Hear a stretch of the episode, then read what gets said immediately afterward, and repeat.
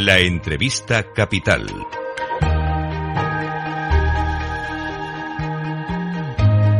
Luis Vicente Muñoz. Bien, vamos a ver cómo comienza el año el mercado inmobiliario. ¿Qué impacto están teniendo las regulaciones? ¿Qué impacto pueden tener las nuevas leyes? Y en particular también, ¿qué impacto pueden estar teniendo ya la subida de tipos de interés en las operaciones? Vamos a saludar a nuestra invitada capital, es la directora de estudios y portavoz de Fotocasa, María Matos. ¿Cómo estás, María? Muy buenos días. Hola, muy buenos días. ¿Qué tal, Luis? Pues feliz año nuevo. Hay muchas personas preguntándose qué impacto va a tener todo esto, tanto en la compra-venta de inmuebles como en el alquiler. Particularmente en el alquiler tenemos la extensión de la limitación de subidas de los precios de los alquileres. ¿Se está notando en algo, María? Exactamente, sí, podríamos decir que el impacto más eh, directo, evidentemente, de la subida de tipos, eh, pues va a ser esa moderación de la compraventa. Pero también hay que tener en cuenta que en el alquiler toda esa demanda frustrada de compra se va a canalizar, va a aumentar la presión sobre la oferta y lo que estamos viendo, la principal consecuencia de esta, de esta prórroga de la limitación de los precios del alquiler es una reducción de la oferta en el arrendamiento de más de un 30% en algunas capitales de España, incluso del 35%. Por eso, eh, cuanta menos oferta tengamos, que ya de por sí tenemos un parque muy, muy reducido de vivienda en renta, el precio del alquiler va a estar todavía más tensionado, ¿no? Por eso de la oferta y la demanda, que es la principal ley que rige el mercado, y cuanto más deseado sea un bien, y que esperamos, evidentemente, que más aún eh, va a ser durante este 2023, eh, por, por, toda esa eh, bueno, demanda de, ciudadanos que no les ha dado tiempo a llegar a la compraventa de vivienda, el alquiler para ellos va a ser la nueva solución habitacional y por eso los precios creemos o estimamos que se van a tensionar todavía más eh, incluso, em, pues eh, estimamos que en estos momentos, en diciembre, te, lo adelanto ya Luis, acaba de cerrar en un 7,5% de subida interanual. Creemos que para 2023 estimamos eh, que siga que siga prácticamente igual, entre un 6 y un 5% de, de subida, podríamos decir. Esta primera aproximación es muy interesante porque efectivamente vemos como la parte de regulación o incluso sobre regulación de la administración, de la administración tiene efecto contrario, ¿no? Al reducirse la oferta, pues es que va a tensar más los precios, ¿no? Podemos concluir así a primera vista. Totalmente, y más eh, después de mm, eh, un, un, año o dos años, podríamos decir, no solo 2022 que acabamos de dejar, sino también 2021, en el que hemos pasado un auténtico furor por la venta de vivienda, ¿no?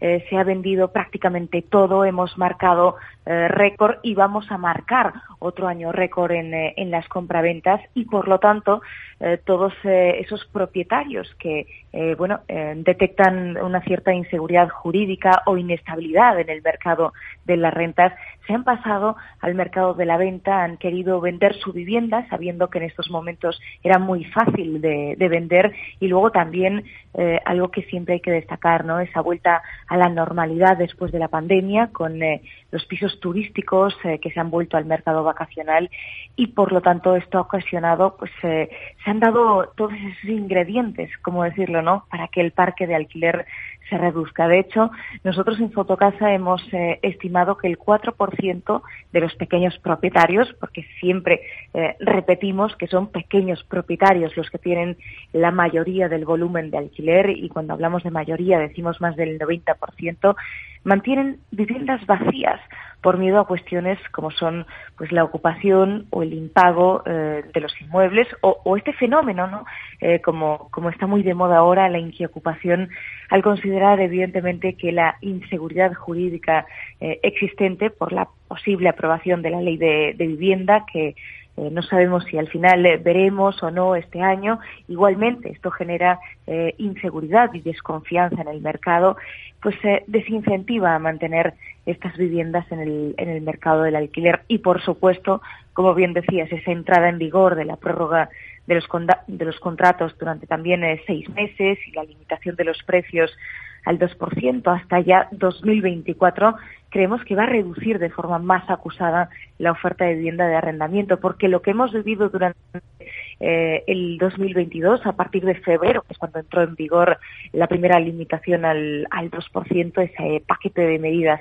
anticrisis del, del gobierno, eh, tenemos ya la prueba hecha, ¿no? Eh, tenemos experiencia, ya no solo el, el caso de, Cataluña durante el 2020, eh, que se limitó el precio y que hizo que subiera a niveles de un 10%, pues también mucho más acusados que, por ejemplo, en, en Madrid, pues lo que hemos visto es que se ha reducido en más de un 30% la vivienda a, a, nivel nacional. Y eso es un, un, clarísimo problema para el acceso a la vivienda en, eh, en, general, ¿no? Y más en un mercado, como decía, que se va a tensionar todavía más por eh, que va a recoger toda esa demanda frustrada de la compra mm, debido a la subida de tipos de interés y ese endurecimiento hipotecario que estamos eh, viviendo cada día, ¿no? Entonces, evidentemente, si ya tenemos un mercado del alquiler en el que ya, vamos a decir, de normal, hay un gran desequilibrio entre oferta y demanda,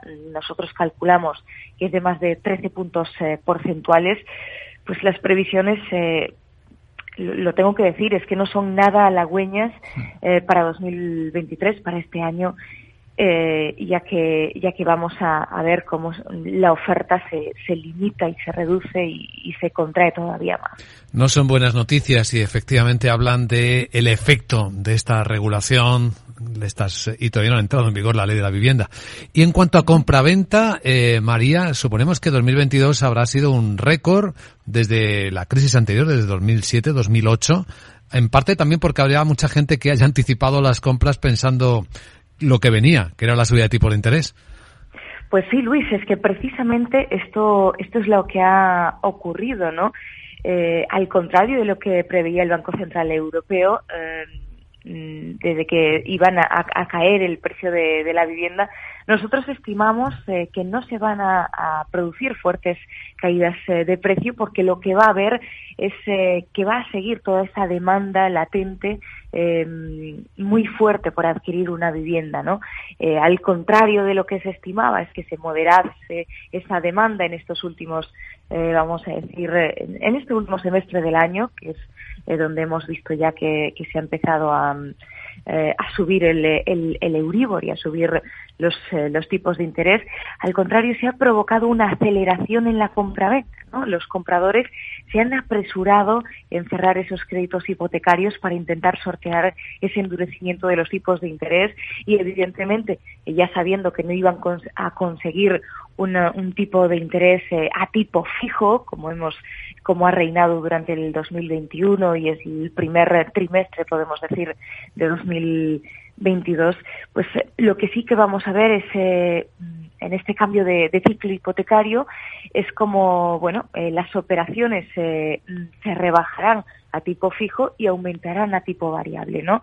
Hemos, hay que tener en cuenta que hemos pasado por, eh, el año va a estar marcado por por ese mayor eh, bueno encarecimiento hipotecario desde el año 2000, la subida más rápida que hemos visto del Euribor en los últimos eh, 30 años, eh, al salir de terreno negativo y ahora pues eh, las estimaciones eh, ya dicen si va a rozar casi casi el 3,5%, porque nosotros estimábamos que a lo mejor eh, podríamos eh, cerrar cerca de un 3%, pero es que ya ha superado el Euribor el, el 3%, ¿no? Entonces, eh, pero a pesar de eso, ¿no? A, a pesar de pues ese mm, el mayor cambio de la política monetaria del último lustro, esa subida de los de los tipos de, de interés que hemos visto, podremos decir que, que este año 2022 va a volver a, a ser récord, que va a marcar como diría, un año dorado inmobiliario, ¿no? En cuanto a, a, transacciones inmobiliarias se refiere, eso sí, después del 2007. No,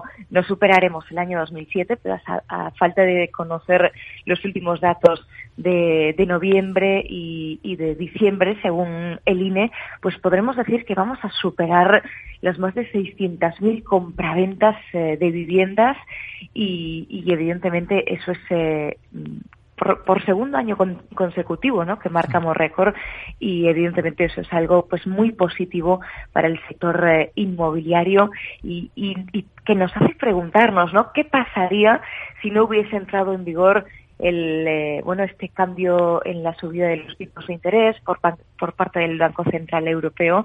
Si aún así hemos marcado récord, eh, ¿qué sería del inmobiliario en 2022 eh, si no si no se hubiera, bueno, pues subido los tipos, endurecido las las condiciones y evidentemente lo que lo que va a suceder es que, bueno, se va a frustrar ese ese poder adquisitivo, se va a, frenar ese, ese consumo y evidentemente se va a relajar esa demanda de compra en nuestro país. Por lo tanto, estimamos que 2023 no va a ser quizás tan eh, tan brillante como 2022, pero sí que tendremos pues eh, unas buenas cifras de compra-ventas. Nosotros tan solo estimamos que va a haber, eh, bueno, evidentemente dependiendo hasta dónde suba el, el Euribor y en cuanto se pueda controlar la inflación, pero tan solo estimamos una caída de las compraventas de alrededor del 12%, es decir, que volveremos prácticamente a niveles de 2018 o niveles de 2019, que son también muy positivos, ¿no? Niveles de antes de la pandemia antes de ese parón económico del 2020. Por lo tanto, las previsiones eh, son muy positivas en el mercado de la compraventa. Solo tenemos que hacernos una pregunta, mm, diríamos nosotros, que es ¿hasta cuándo em, se van a mantener los tipos de interés relativamente altos eh, como tenemos ahora, ¿no? En comparación, claro, de dónde venimos, ¿no? De un Euribor en terreno negativo. Muy interesante esta fotografía y esta previsión, el pronóstico. María Matos, directora de estudios y portavoz de Fotocasa, gracias por compartirlo en Capital Radio y buen día. Muchísimas gracias a vosotros. Un saludo.